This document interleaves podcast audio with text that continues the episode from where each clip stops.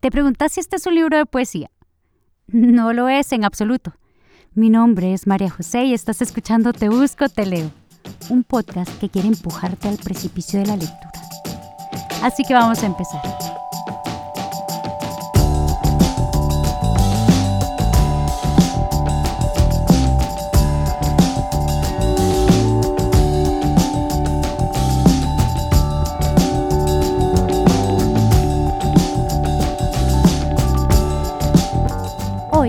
Quiero contarte acerca del libro del autor Alejandro Zampa, un escritor chileno que en algún momento, pues sí, se aventuró con la poesía, pero que hoy nos ofrece esta, su quinta novela, y se llama Poeta Chileno.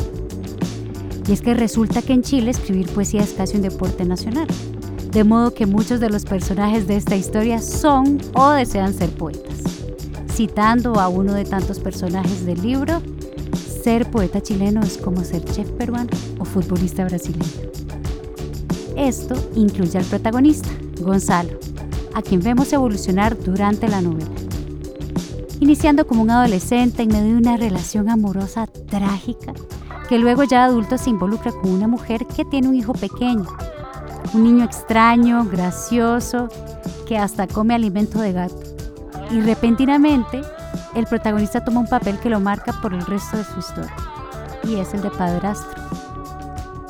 Más adelante, el autor nos presenta la vida de ese niño, ya transformado en joven, en un poeta en potencia, y nos relata la interacción entre ambos. Y es que ser padrastro es valiente, y ser poeta también puede serlo. Una historia que se siente auténtica y honesta sus cuatrocientas y tantas páginas se sienten ligeras.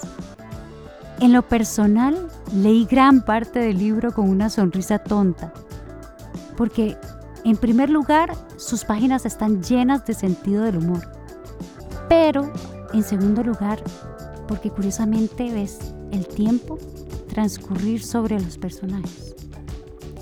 Y ellos se sienten completos, son cómicos, pero al mismo tiempo están llenos de vulnerabilidad y de nostalgia y es conmovedor. Es una novela acerca de vínculos afectivos, de pareja, de familia, de amistad. También trata acerca de la complejidad y fragilidad de esos vínculos, acerca de un pasado que parece una puerta cerrada y olvidada, pero que nunca desaparece por completo. Y que cada tanto se abre para recordarnos quiénes fuimos poeta chileno, te lleva hacia la ternura, de la mano de personajes que se sienten vivos, frustrados y también llenos de ironía.